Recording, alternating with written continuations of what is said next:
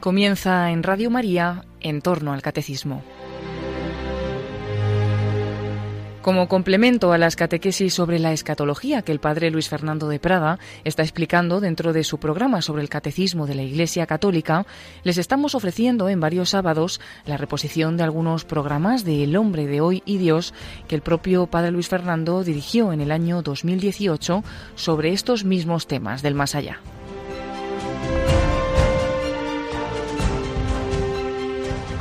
Si Cristo no ha resucitado, dice San Pablo, vana es nuestra fe. Pero no, Cristo ha resucitado de entre los muertos, primicia de los que han muerto, concluye el apóstol.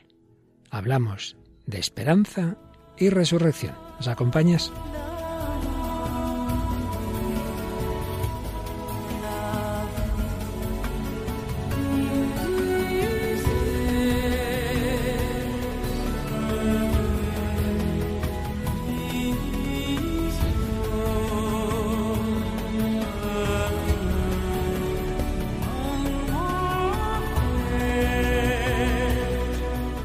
Queridos hermanos y amigos de Radio María, un día más, si en este programa del hombre de Dios estamos hablando de la esperanza, ¿cuál es el mejor, único realmente fundamento de nuestra esperanza?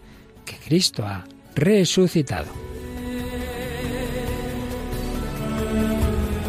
Seguiremos profundizando en la esperanza cristiana, la esperanza ya más allá de la muerte, es el tema en el que estábamos, que hay más allá de la muerte, pero fijándonos en cómo Cristo resucitado pues nos ha abierto las puertas de ese más allá. Hablaremos de una carta de hace ya bastantes años, pero que sigue estando muy vigente, de la Congregación para la de la Fe, sobre algunos aspectos de la escatología. Seguiremos usando la escatología del gran libro, la gran obra de Joseph Ratzinger.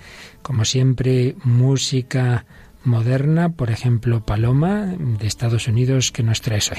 Pues traemos al grupo Anthony and the Johnsons con la canción Hope There's Someone. Qué interesante. Y Mónica nos trae, como siempre que viene, una obra literaria. En este caso nos vamos para atrás, nos vamos al teatro del siglo de oro. Sí, al siglo XVII en concreto, de Calderón de la Barca, y la obra es El Gran Teatro del Mundo. Y hoy traeremos, a ver lo que nos da tiempo, varios fragmentos breves de películas hablándonos de ese más allá, de la resurrección. Por lo menos dos espero que nos dé tiempo, Paloma. Pues la película de Ordet y también intentaremos escuchar otro fragmento de la película Master and Commander. Y si nos da tiempo, alguna más. Bueno, esto un testimonio de alguien que estuvo condenado a muerte y música cristiana como del padre Gonzalo Mazarrasa, precisamente Resurrección, eh, todo esto ahí en una buena ensalada que seguro que la Virgen rocía con el mejor aceite, el aceite del Espíritu Santo que nos da la esperanza. Bienvenidos a esta edición 267 del Hombre de Hoy Dios.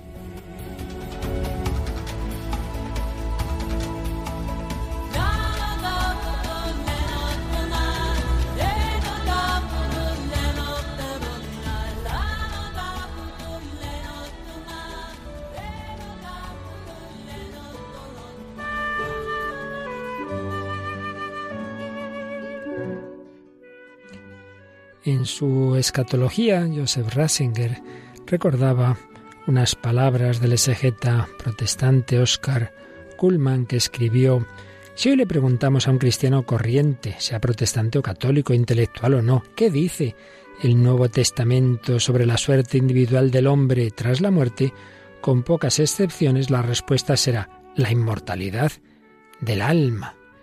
En esta forma, decía Kuhlmann, esta opinión representa uno de los mayores equívocos del cristianismo. Bueno, pues eso opinaba Kuhlmann y lo que él veía como opinión de la mayoría de los cristianos de entonces, decía Ratzinger, años después ya no lo es, ese tema se ha complicado. Ya poca gente habla de la inmortalidad del alma, de la salvación del alma.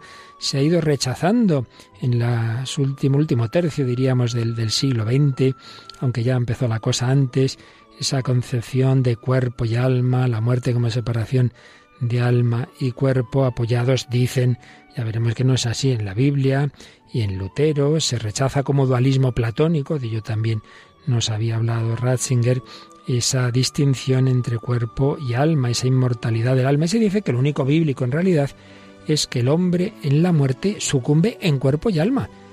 Y así se mantiene el carácter de juicio propio de la muerte. Y la inmortalidad en realidad es simplemente resurrección de todo el hombre. Con lo cual, si esto fuera así, pues todo lo que se ha mantenido durante siglos sobre esa separación de alma y cuerpo y la inmortalidad del alma caería. ¿Es eso realmente así? Pues la verdad es que no. El entrar a fondo en la discusión exegética y teológica iría más allá de los límites de este programa. Algo diremos más adelante sobre lo que dice la Escritura, pero sí que vamos a quedarnos con una carta que escribió la Congregación para la Doctrina de la Fe en los primeros años del pontificado de San Juan Pablo II. Todavía no era Joseph Ratzinger el prefecto de esta congregación. Carta sobre algunas cuestiones referentes a la escatología. Una carta sellada o firmada el 17 de mayo de 1979. Y ahí se respondía a ese tema, a esas dudas y algunas otras. Vamos a resumirla ahora enseguida. Así, de una manera breve, esquemática, que nos decía ese documento. Empezaba por recordar la importancia del último artículo de nuestro credo, sea el símbolo de los apóstoles, sea el de Nicea Constantinopla, siempre terminamos hablando, espero, la resurrección de la carne o la resurrección de los muertos, la importancia de esa fe. Si no existe la resurrección, todo el edificio de la fe se derrumba como afirma San Pablo en su carta a los Corintios. Si el cristiano no está seguro del contenido de las palabras vida eterna, las promesas del Evangelio, el sentido de la creación y de la redención desaparecen y la misma vida terrena queda desposeída de toda esperanza. Ahora bien, sigue diciendo este documento, ¿cómo ignorar la angustia y la inquietud de tantos? ¿Cómo no ver que la duda se insinúa con sutileza en lo más profundo de los espíritus. A menudo deja de pensar el cristiano en lo que sigue a la muerte, pues comienza a sentir que surgen en su interior interrogantes a los que teme responder. ¿Existe algo después de la muerte? ¿Permanece algo de nosotros mismos después de la muerte? ¿Nos espera tal vez la nada?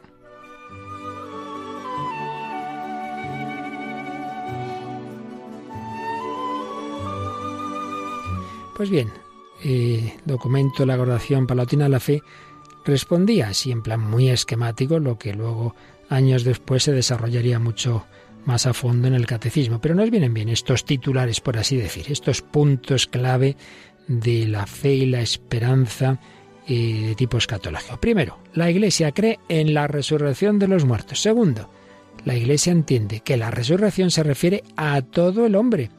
Para los elegidos es la extensión de la misma resurrección de Cristo a los hombres. Si Cristo ha resucitado, también nosotros resucitaremos. Tercero, la Iglesia afirma la supervivencia y la subsistencia después de la muerte de un elemento espiritual dotado de conciencia y voluntad, de manera que subsiste el mismo yo humano. Para designar ese elemento, ese elemento dotado de conciencia y voluntad, la Iglesia emplea la palabra alma, consagrada en la escritura y en la tradición. Ya sabemos que ese término tiene diversas acepciones, pero no hay razón válida para rechazarlo. Cuarto lugar, la Iglesia excluye cualquier forma de pensamiento que hiciera absurda o inteligible su oración, sus ritos fúnebres, lo que sería la oración por los difuntos, etc. En quinto lugar, la Iglesia, en conformidad con la Escritura, espera la gloriosa manifestación de nuestro Señor Jesucristo, la parusía, considerada distinta y aplazada con respecto a la condición de los hombres inmediatamente después de la muerte. El sexto punto esquemático de este documento es que la Iglesia en su enseñanza excluye toda explicación sobre la condición del hombre después de la muerte que quite su sentido a la asunción de la Virgen María en lo que tiene de único. ¿Esto qué quiere decir? Pues que si uno mantiene la teoría, que enseguida hablaremos de ella, de que al morir uno ya resucita, que en realidad ya resucita. A veces oímos estas cosas en los funerales y uno se pregunta, bueno, entonces, ¿qué tiene de especial el que la Virgen María está asunta al cielo en cuerpo y alma si todo el mundo ya tiene el cuerpo resucitado? Ese tipo de explicaciones estarían negando lo que tiene de específico, de excepcional, la glorificación corpórea de la Virgen María como anticipación de la glorificación reservada a los elegidos. Séptimo punto. La Iglesia cree en la felicidad de los justos que estarán un día con Cristo, el cielo. Cree también en el castigo eterno que espera al pecador, que será privado de la visión de Dios y en la repercusión de esta pena en todo su ser. Cree también en la eventual purificación previa a la visión divina, que es del todo diversa al castigo de los condenados. Es lo que llamamos el purgatorio. También se hablaba en ese documento del peligro de las representaciones imaginativas, arbitrarias que a veces se han hecho o se hacen de estas realidades del más allá. Y eso a veces genera dificultades. Hay gente que no cree en alguna de estas verdades porque piensa que implican determinadas formas de representarlas. Aunque por otro lado, también decía ese documento que las imágenes que usa la Sagrada Escritura merecen respeto. Alguna imagen necesitamos para transmitir estas verdades. Y finalmente se indicaba que es un tema misterioso, que nunca tenemos la suficiente luz para describir perfectamente cómo será la vida futura después de la muerte. Pero en cualquier caso hay que mantener estos dos puntos. Por un lado, que hay una continuidad fundamental entre la vida presente en Cristo y la vida futura, es decir, el cristiano que vive con el Espíritu Santo, que vive en gracia de Dios, que vive con el amor de Dios, bueno, pues el cielo tiene mucho que ver con eso. El cielo empieza en la tierra, porque es el mismo Espíritu Santo el que tenemos aquí y el que tendremos en el cielo. Pero por otro lado, hay una ruptura radical entre esta vida y la futura, porque la economía de la fe de aquí será sustituida por la plena luz, por la visión. Estaremos con Cristo y veremos a Dios. Promesa y misterio admirables en los que consiste especialmente nuestra esperanza. Si la imaginación no puede llegar allí, el corazón llega instintiva y profundamente. Pues unos puntos breves, esquemáticos, desarrollarlos nos llevaría muy lejos, pero que siempre debemos mantener sobre la fe y la esperanza de la Iglesia en la vida eterna.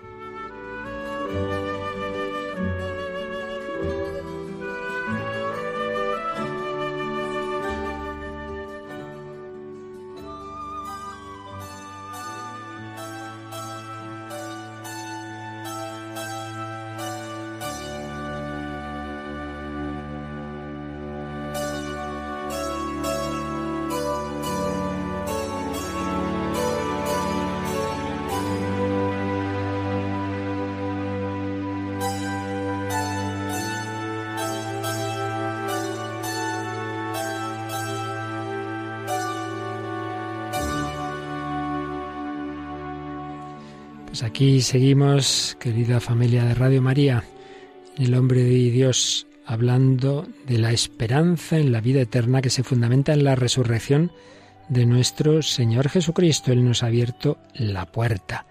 El que vive, sufre y muere con Cristo, resucitará con Cristo. Pero ¿qué pasa entre medias? ¿Qué pasa con esa escatología intermedia? Hemos hecho una breve alusión unas teorías que empezaron en el ámbito protestante, pero luego se han extendido también entre algunos teólogos católicos y que sin embargo pues fueron rechazadas por ese documento de la Congregación para la Doctrina de la Fe que hemos resumido de 1979 y luego por supuesto también en el Catecismo de la Iglesia Católica, como si al morir pues mm, ya dirá igual el cuerpo que aquí queda, como si al morir se entrara ya en la eternidad en el sentido de que el hombre ya resucitara. Y seguro que alguna vez habéis oído en funerales esto, fulanito, nuestro hermano, ya ha resucitado. Y uno dice, hombre, pero eso no es al final de los tiempos. Entonces se dice, que claro, que es que no hay que separar eh, esa alma del cuerpo, entonces no es que ahora perviva el alma, sino que el hombre entero, cuerpo y alma, entra en una nueva situación, con lo cual, pues decíamos antes, sería lo mismo, la Virgen María ya está glorificada en cuerpo y alma y todo el que muere al menos si muere en la gracia de Dios, estaría también así. También se dice, claro, porque es que ya se entra en la eternidad y al salir de aquí no hay tiempo. Y una cosa es que no sea el tiempo propio de aquí, y otra cosa es que eso sea, la muerte sea entrar ya en la eternidad de Dios. Existe otro tiempo, el tiempo propio de toda criatura, una sucesión, un antes y después. Las criaturas tenemos tiempo, Dios no. Que ese tiempo después de la muerte sea distinto al de aquí no quiere decir que ya al morir ya estamos en el final de la historia, que ya es la parusía, que ya viene Cristo, que no, hombre, no.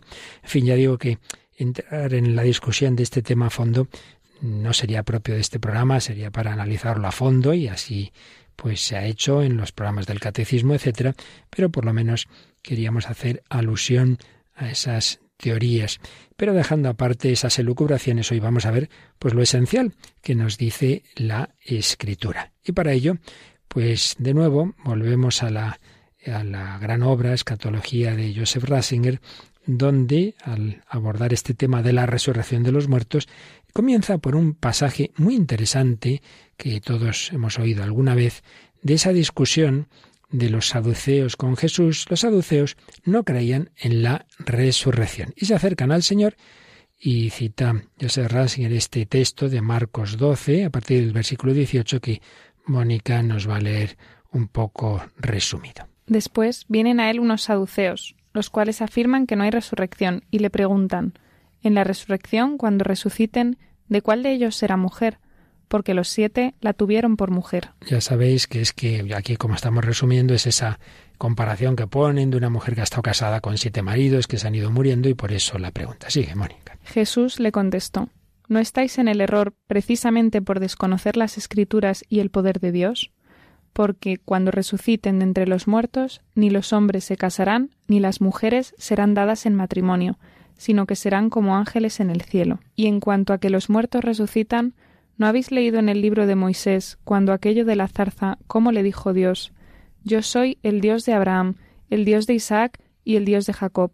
Él no es Dios de muertos, sino de vivos. Estáis completamente equivocados. Y fijaos que bellamente comenta esta frase de Jesús, el, entonces teólogo Joseph Racing, luego cardenal y luego Papa Benedicto XVI. Yo soy el Dios de Abraham, el Dios de Isaac, el Dios de Jacob.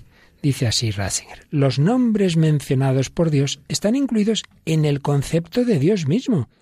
Si se declara muertos aquellos que pertenecen al que es la vida, equivaldría a hacer de Dios un Dios de muertos.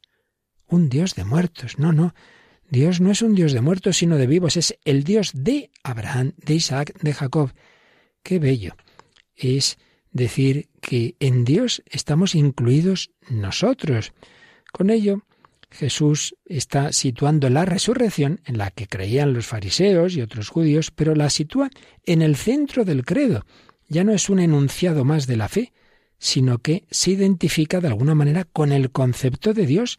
La fe en la resurrección se contiene en la fe en Dios. Ya vimos cuando fuimos tratando de cómo esa fe fue creciendo en el Antiguo Testamento como el salmista, el hombre piadoso, em, intuye por su experiencia, si yo tengo esta relación con Dios, ¿cómo no va a seguir esa relación con Dios después de la muerte? El Dios del monoteísmo judío es un Dios de vivos. La fe sigue siendo sencilla, fe en Dios, una fe que se profundiza, se deja de lado representaciones cosmológicas, especulativas, psicológicas, cronológicas. Lo importante es que la vida es Dios mismo, la comunión con Él, pertenecerle, ser llamado por Él, significa hallarse en la vida indestructible. Un primer texto precioso, seguida seguimos viendo más, pero antes de ello, Paloma, pues una vez más, y nos gusta ver cómo los grandes temas a los que responde el cristianismo son deseos del corazón humano. Y nos gusta verlo también en la música contemporánea. Y hoy ¿Qué canción nos traes?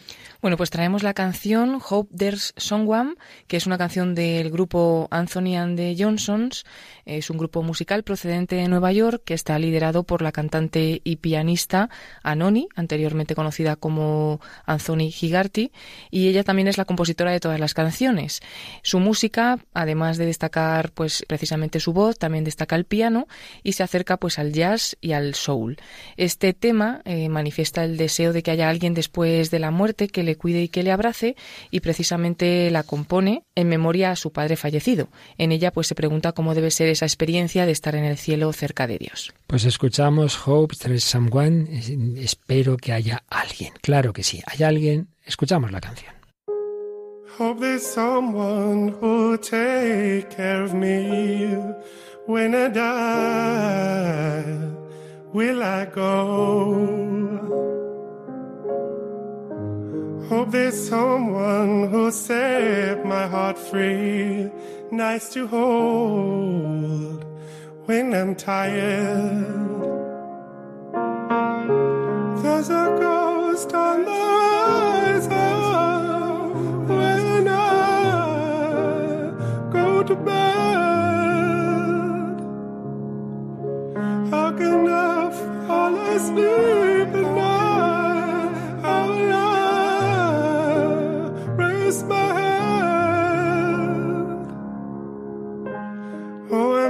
scared of the middle place between life and nowhere. I don't want to be the one left in there, left in there.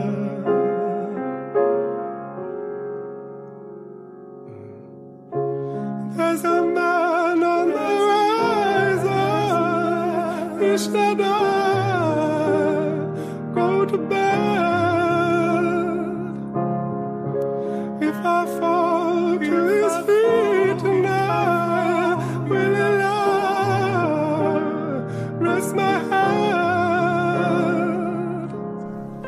Estamos escuchando esta canción Hope del Someone. Espero que haya alguien de Anthony and the Johnsons. Paloma nos destaca alguna frase en traducción española. Pues está diciendo, espero que haya alguien que cuide de mí cuando muera, cuando me vaya, alguien que libere mi corazón y que le guste sostenerlo, que lo sostenga cuando esté cansado. Dice también, espero que, que haya alguien que libere mi corazón y que, me, y que me abrace y que esté conmigo. Permitirá que descanse mi cabeza si sucumbo a sus pies en la noche.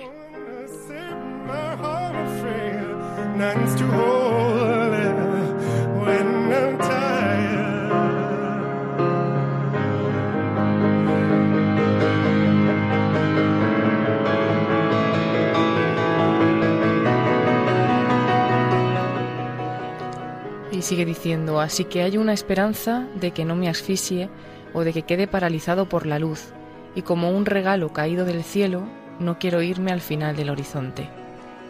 Espero que haya alguien que cuide de mí cuando muera, cuando yo parta.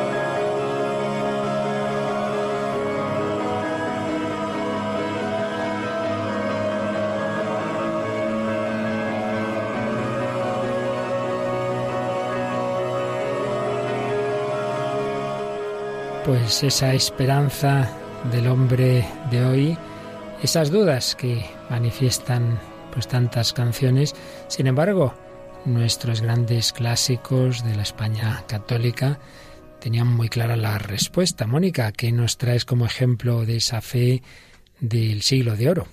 Pues traemos una obra muy conocida, quizás la más conocida de, de Pedro Calderón de la Barca, que es El Gran Teatro del Mundo.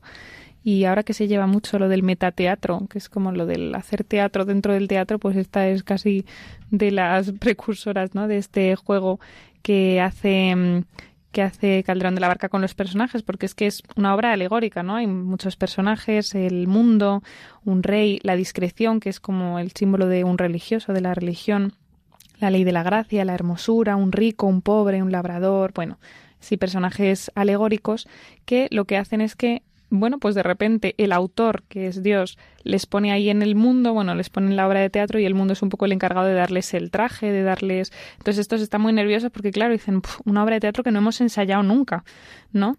Y dicen, ¿cómo vamos a saber, ¿no? ¿Qué es lo que hay que hacer? Dice la hermosura, pues al entrar y salir, ¿cómo lo hemos de saber? Ni a qué tiempo haya de ser, responde el autor. Aun eso se ha de ignorar, y de una vez acertar cuanto es morir y nacer, estad siempre prevenidos, para acabar el papel, pues yo os llamaré al fin de él. Y si acaso los sentidos tal vez se miran perdidos, dice el pobre. El autor contesta, para eso, como un grey, tendré, desde el pobre al rey, para enmendar al que errare y enseñar al que ignorare con el apunto a mi ley. Ella a todos os dirá lo que habéis de hacer, y así nunca os quejaréis de mí.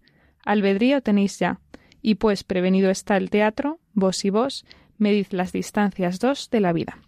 Y digamos que así como que les lanza un poco a, a esa obra de teatro, les está diciendo tenéis libertad, no sabéis muy bien, pero, pero tenéis algo que os va a guiar, que es mi ley, la ley de la gracia, ¿no? Que la ley pues, es otro personaje que también se le oye de vez en cuando. De hecho, es, dice siempre a obrar bien que Dios es Dios, ¿no? Eso es lo que va Mm. diciendo la ley de la gracia. Luego tiene un fragmento también que quería destacar, que es cuando el autor se va dando cuenta de que estos personajes están haciendo lo que quieren, ¿no? Están utilizando su libertad y algunos incluso actúan mal.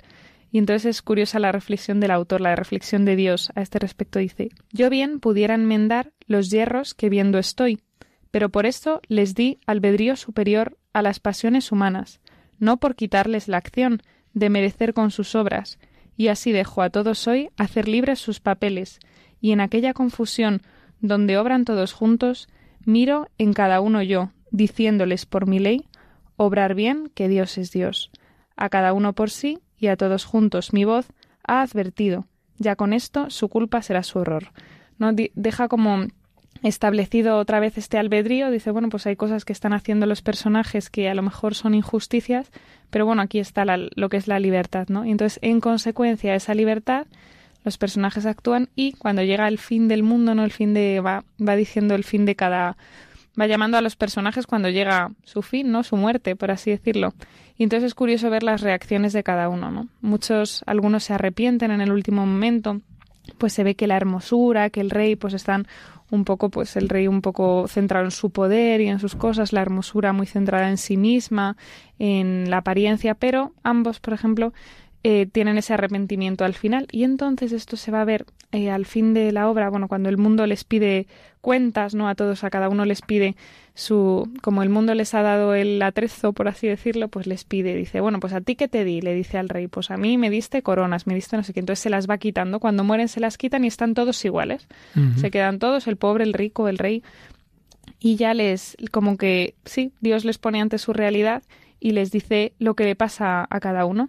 Pero bueno, antes de eso es, es curioso también como algunos personajes, bueno, se, se van dando cuenta, ¿no? De lo que ha sido su vida y dice, por ejemplo, dice el rey, ¿quién más reinos no hubiera poseído? O sea, ahora ya dice, jo, pues ahora lo de poseer tanto no era tan rentable. La hermosura dice, ¿quién más beldad no hubiera deseado? Pues eso, yo todo el rato pensando en mi belleza. El rico dice, ¿quién más riquezas nunca hubiera habido? Pues eso, no, que ya dice, las riquezas para qué. ¿Quién más hay Dios hubiera trabajado? Dice el labrador. El pobre dice, ¿quién más ansias hubiera padecido? El pobre que se queja mucho al principio de que le han dado ese papel de pobre y que él no lo ha elegido y que, que, que es esto, pues ahora se da cuenta de que esa pobreza pues le ha servido para la redención. Y entonces al final el autor pues les dice a cada uno por lo que le pasa. Unos se condenan, en este caso solo se condena uno, y otros se salvan eh, pues el- la discreción, que es el que ha vivido pues la religión, la penitencia, la austeridad, se salvan. Otros que han sido pues buenos y demás, pues también se salvan, van al cielo. Otros tienen que esperar un poquito, van al purgatorio y luego hay un personaje que se condena irremediablemente y va al infierno, ¿no? Y entonces esta última parte dice el autor: Esta mesa donde tengo pan que los cielos adoran y los infiernos veneran, os espera. Mas importa saber los que han de llegar a cenar conmigo ahora, porque de mi compañía se han de ir los que no logran sus papeles, por salvarles entendimiento y memoria, del bien que siempre les hice, con tantas misericordias. Suban a cenar conmigo el pobre y la religiosa, que aunque por haber salido del mundo este pan no coman, sustento será adorarle, por ser objeto de gloria. El pobre dice dichoso yo, o quien pasara más penas y más congojas, pues penas por Dios pasadas, cuando son penas, son glorias. La discreción dice yo que tantas penitencias hice mil veces dichosa, pues también las he logrado. Aquí dichoso es quien llora, confesando haber errado. El rey dice yo, señor, entre mis pompas ya no te pedí perdón, pues ¿por qué no me perdonas? El autor dice la hermosura y el poder, por aquella vanagloria que tuvieron, pues lloraron, subirán, pero no ahora. Con el labrador también, que aunque no te dio limosna, no fue por no querer darla, que su intención fue piadosa, y aquella reprensión fue en su modo misteriosa, para que tú le ayudases. Le está diciendo un poco, bueno, está como justificando a cada uno de los personajes, hace referencia a una cosa que ha pasado antes, y es que el pobre pide limosna, entonces algunos le desprecian, otros, bueno, al final le ayudan, otro, bueno, no le desprecia, pero le dice, para que tú trabajes, que es lo que le dice el labrador, entonces dice, bueno, lo hacía también para que trabajase él, entonces, bueno, se ve ahí como que Dios, el autor, justifica un poco a los que a los que necesitan esa justificación y dice el autor, por eso os lo premio ahora, y porque llorando culpas pedisteis misericordia, los tres en el purgatorio, en su dilación penosa estaréis. La discreción, la religión dicen, Autor divino, en medio de mis congojas, el rey me ofreció su mano, y yo he de dársela ahora.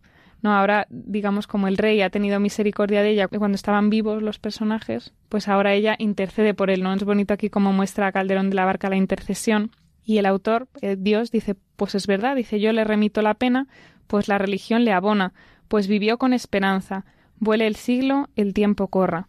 Bueno, es bonito en general cada uno de los personajes, como van viendo, pues eso, que incluso alguno que no ha actuado muy bien, la hermosura que está muy centrada en sí misma y demás, por ese arrepentimiento del final, se va ganando el cielo.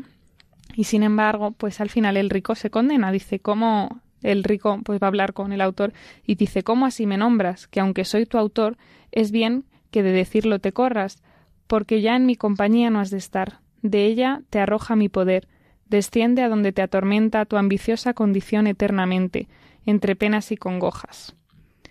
Eh, y entonces, bueno, el rico se lamenta y cada uno pues empieza a decir, pues eso, infinita gloria tengo, dice la discreción, hermosura dice tenerla espero dichosa, el labrador dice hermosura, por deseos no me llevarás la joya. El rico dice no la espero eternamente. Ya directamente, pues él sabe que se ha condenado. Y, y, bueno, dice el autor al final, las cuatro postrimerías son las que presentes notan vuestros ojos, y porque de estas cuatro se conozca que sea de acabar la una, suba la hermosura ahora con el labrador alegres a esta mesa misteriosa, pues que ya por sus fastigas merecen grados de gloria ya le, les dice, bueno, ya ha pasado el tiempo, ya podéis subir al cielo. Y bueno, no tiene desperdicio en general esta obra. Yo creo que vemos así un poco todo el purgatorio, el infierno, el cielo y cómo tenían, como decías, padre, al principio, esta fe eh, estos escritores del siglo de oro y además esta valentía que ahora que nos da mucho miedo hablar del infierno, que nos da hmm. mucho miedo hablar de lo que pasa cuando el alma se condena aquí directamente, oye, pues al purgatorio, oye, pues al infierno, oye, pues al cielo. ¿no? Sí, sí, no tenía ninguna duda, por supuesto, y además era algo asumido no solo los autores y no solo los grandes teólogos o literatos, sino el pueblo en general, ¿no? Y como una cosa normal. Todo esto ya lo explicaremos en próximos programas con más calma Hoy estamos pues viendo ese más allá que nos ha abierto la resurrección de Cristo, pero claro, ese más allá no es indiferenciado porque solamente decimos una palabra muy sencilla. Dios invita a todos a un gran banquete. Un banquete no solamente es comer, es una amistad, es una relación de amigos con Él. Según la respuesta nuestra, si uno tiene una amistad íntima, pues eso es el cielo, eso es la santidad. Si uno tiene una amistad, bueno, más o menos, pero no ha sido todo lo que debía ser, hay que purificar la amistad, es el purgatorio. Pero si uno rechaza hasta el final la amistad de Dios, uno rechaza la invitación al banquete, se autoexcluye, se autoexcluye del banquete. Eso es el infierno. Has mencionado cuatro postrimerías porque no lo has leído, pero en aquella época se pensaba en una hipótesis teológica que con el tiempo se ha ido dejando, pues eso, es hipótesis, no es, nunca ha sido más fe, que es el limbo, que aparece un niño por ahí, pero eso ya digo que lo dejamos de lado. Lo esencial es esa invitación al cielo, esa purificación de la amistad a través del purgatorio, o ojalá no, pues ese rechazo que podemos dar hasta el final del infierno. Pero si no hay esa fe, si no hay esa esperanza, entonces ocurre que el hombre piensa que todo termina en la muerte. Y aquí traemos el primer corte de una gran película, una película que realmente transmite la esperanza cristiana, pero vamos a escuchar un momento en el que se ha producido una muerte y en el que el que el que oiremos hablar pues pues parece que no creen nada de ello. ¿Qué película es Paloma? Es la película Ordet del año 1955, dirigida por Carl Theodor Dreyer. el resumen es que en el año más o menos 1930, un granjero que tiene tres hijos, pues cada uno está en una situación distinta, pero el tercero está enamorado de, de, la hija del sastre, que es justo el líder intransigente de un sector religioso rival. Y esa circunstancia pues hace que una discordia que siempre ha habido entre esas dos familias todavía sea mayor y no se ve con buenos ojos que los hijos contraigan matrimonio. Bueno, pues ahora escuchamos las palabras de uno de los protagonistas ante la muerte de alguien a quien quiere mucho. Porque ha tenido que morir ¿Por qué tenemos que separarnos? Todo carece de sentido. De sentido. Mika, ¿sabes ¿Qué tengo que saber? Solo sé una cosa, que todo lo que he amado y adorado va a ser enterrado bajo tierra. Para pudrirse, pudrirse y seguir pudriéndose. Todo lo que he amado va a ser enterrado bajo tierra. Realmente el que no tiene fe en la resurrección, pues así, si es coherente, tiene que pensar esto. Esta persona en la que yo, o estas personas, esta esposa, estos hijos, a los que yo tanto he querido, o mis padres, pues nada, se ha terminado. Ya nunca volveré a verlos. Van a pudrirse bajo tierra. Pues no. Nosotros creemos, por un lado, que hay algo en el ser humano, como leíamos en ese documento, la Congregación para la la Fe, lo llamamos alma, el, el, componente espiritual, el yo, ese algo, ese de esa dimensión espiritual nunca muere.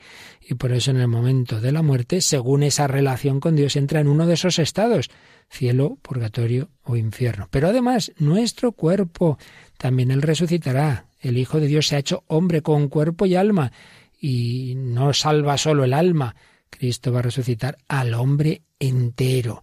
Y esa es la fe que ha atravesado pues la, la historia de, del cristianismo, 20 siglos, desde las palabras de Jesús, yo soy la resurrección y la vida. De aquí vamos a traer otro momento de otra película mucho más reciente, eh, que nos habla de las guerras napoleónicas en el principio del siglo XIX, hay un barco. Bueno, bueno, ¿qué película es? Es la película Master and Commander del año 2003, dirigida por Patrick O'Brien, que está protagonizada por Russell Crowe, que es Jack Aubrey, que sería como el capitán ¿no? de, de ese barco, de la fragata llamada Surprise. Y bueno, pues ocurre ahí también una historia. Escuchamos un momento en el que ha habido una, una batalla con un barco francés y ha habido muchas bajas. Entonces, es llamativo, pues también como, bueno, evidentemente en su caso es barco inglés desde la fe anglicana, no católica, pero desde luego en lo que eh, todas las confesiones cristianas siempre han concordado es, es en esa esperanza en que los muertos resucitarán. Entonces están haciendo un momento de oración. Aquí no traemos todo el corte. Reza toda la tripulación el Padre Nuestro y van a echar los cadáveres al mar. Y escuchamos estas palabras del capitán, como decía Paloma, interpretado por Russell Crowe. John Antonio, Cabo de Mar. Michael Dudell, marinero de primera. Joseph Nagel, segundo del carpintero. John Allen, piloto de derrota. Peter Miles Calaby, teniente. Entregamos sus cuerpos al mar para la corrupción de su carne, esperando la resurrección de los cuerpos cuando la mar devuelva a sus muertos a la vida en un mundo futuro. Por nuestro Señor Jesucristo. Amén. Esa es nuestra fe. La mar devolverá sus cuerpos. Sí, sí. Nada quedará en la nada. Y valga la, la redundancia, el Señor nos salvará enteros, cuerpo y alma. El cómo se lo dejamos a Él. Algo diremos quizá otro día, pero siempre desde esa fe. Pero no tenía precisamente esa fe el protagonista de la historia actual que nos trae hoy Paloma, nuestro testimonio de Billy Moore. Cuéntanos. Sí, bueno, pues es Billy Moore, un estadounidense que vivió pues una historia de perdón y reconciliación y también una prueba de que de la muerte y de lo peor, ¿no? Pues puede surgir también la vida. Así lo experimentó él cuando en 1974 entró a robar en una casa para dar de comer a su hija y asesinó a su dueño, el señor Stapleton. Entonces fue sentenciado a muerte tras confesar su crimen y moriría, dictó el juez, en la silla eléctrica. Sin embargo, las fechas se fueron posponiendo y durante ese tiempo, que en total fueron 17 años, su vida cambió. Primero recibió la carta de una prima que lo invitaba a aceptar a Jesús. Pensé, dice Billy, que cómo podía ser posible que en esos momentos me hablaran de Dios, porque yo no quería saber nada pero habló, una prima de él habló con su pastor, que a su vez contactó con otro pastor en la zona de la cárcel y, vino a verme. En ese pastor, al final tuvo algo de confianza y, le contó lo que había hecho.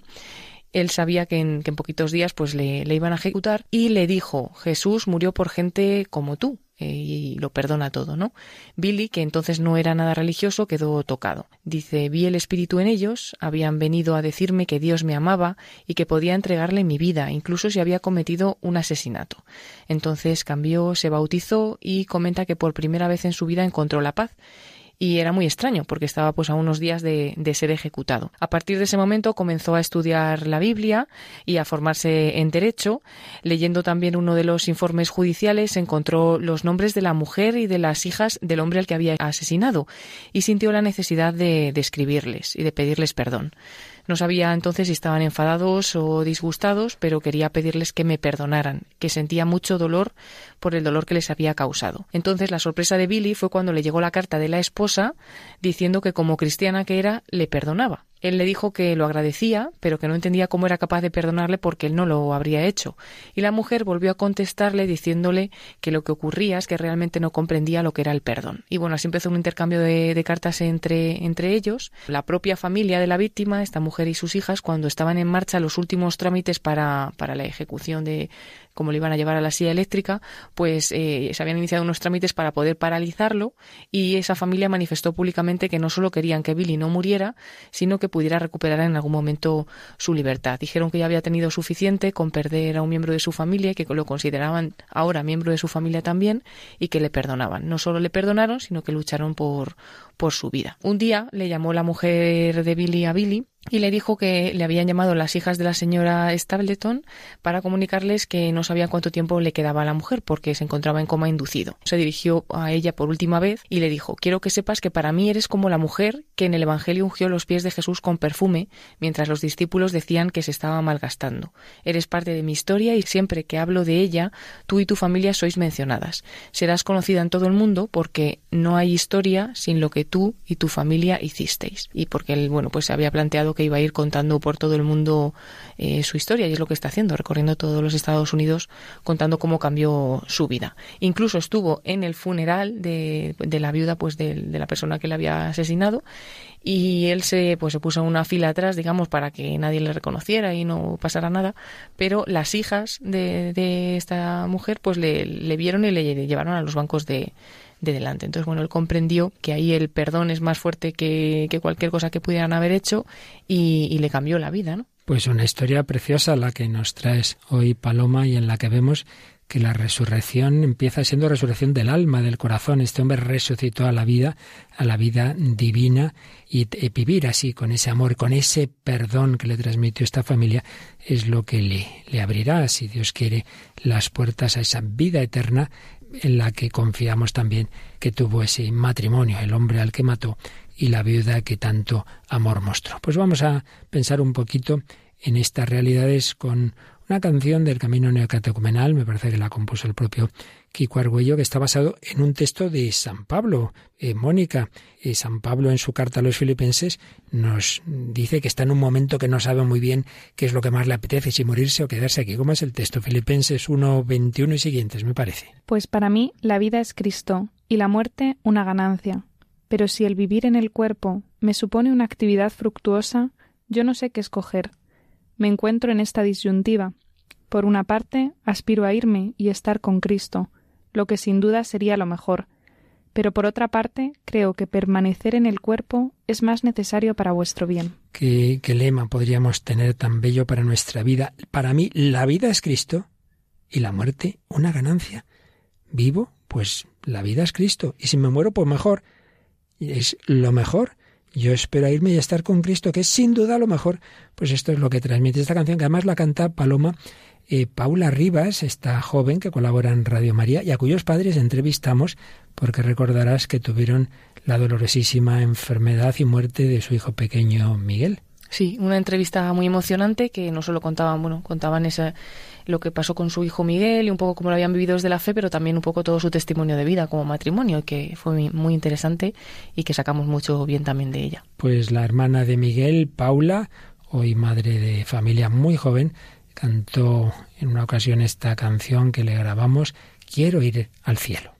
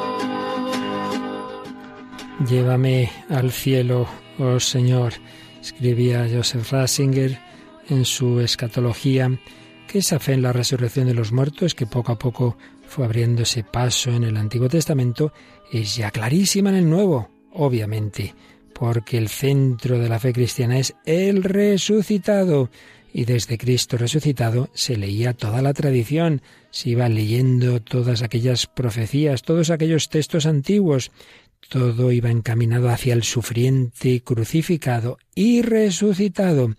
El mismo Antiguo Testamento se va a convertir en testimonio de la resurrección. Esa palabra que veíamos antes del Dios de Abraham, de Isaac, de Jacob, se entiende desde Jesucristo. Y el cristiano participa, participa de la muerte y resurrección de Cristo. Muere al pecado y morirá un día también en su cuerpo pero resucita con Cristo. Y es lo que San Pablo dice en muchos lugares, por ejemplo, en su carta a los Romanos capítulo 6 a partir del versículo 4, Mónica. Por medio del bautismo fuimos juntamente con él sepultados en su muerte, para que, así como Cristo fue resucitado de entre los muertos por la gloria del Padre, así también nosotros caminemos en una nueva vida. Porque si estamos injertados en él por una muerte semejante a la suya, también lo estaremos por una resurrección semejante. Por lo tanto, si hemos muerto con Cristo, tenemos fe de que también viviremos con Él, sabiendo que Cristo, una vez resucitado de entre los muertos, ya no muere más. La muerte ya no tiene dominio sobre Él. Así, esa comunión con Dios, el Dios de Abraham, de Isaac, de Jacob, se convierte en una comunión con Cristo y entramos en ella por el bautismo. Por el bautismo nos unimos al destino de Jesucristo nos incorporamos a su vida, pasión, muerte y resurrección. Sufrir y morir con Cristo significa participar en la esperanza de la resurrección, esa esperanza con la que se encontró María Magdalena cuando iba buscando a un muerto al sepulcro y se encontró que Jesús había resucitado. Una mujer al alba lleva un perfume de nardo en alabastro camina hacia la tumba donde yace el cuerpo del crucificado para ungir el cadáver del que fue el Mesías del pueblo de Israel.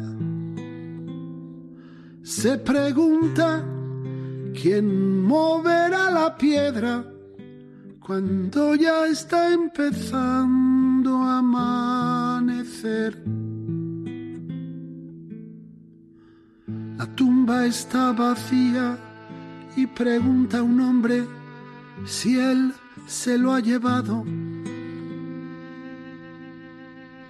Él la llama María y ella reconoce al que ha resucitado. Rabuni se ha arrodillado a los pies del que dijo, buscad y encontraréis.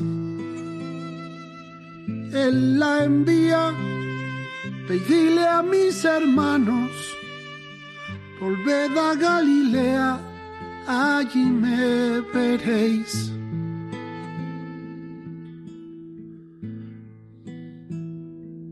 Rabuni se ha arrodillado a los pies del Mesías, el verdadero rey. Él la envía, ve y dile a mis hermanos, volved a Galilea, allí me veréis. Él la envía Dile a mis hermanos, volved a Galilea.